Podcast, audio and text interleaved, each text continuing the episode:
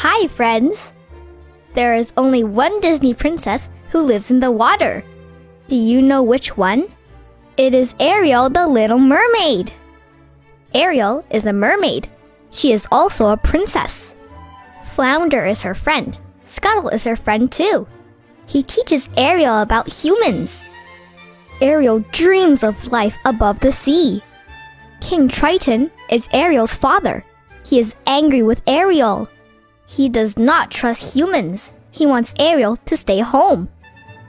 At night, Ariel swims above the water. There is a storm. She sees a human. His name is Prince Eric. He falls off a ship. Ariel saves Eric. Ariel sings to Eric. She falls in love with him. Ursula is an evil witch. She takes Ariel's voice. She gives Ariel's legs. Ariel must kiss Eric. She had three days. If they do not kiss, she will lose her legs and her voice forever. Ariel is human. She can live on land. She loves her new legs. Ariel's friends help her. Scuttle makes a dress for her. Eric is looking for the girl who sang to him. He thinks it's Ariel, but she has no voice. Eric brings Ariel to the palace. She combs her hair with a fork. Eric laughs. He likes Ariel.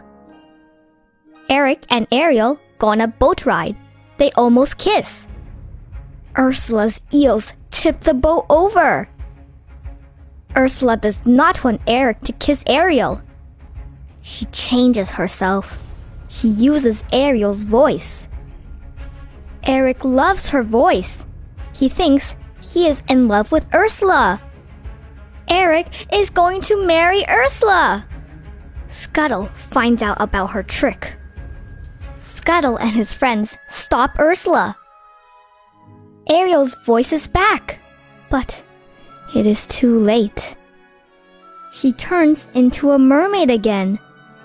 Ursula laughs. She turns into a huge monster. Eric stops her for good.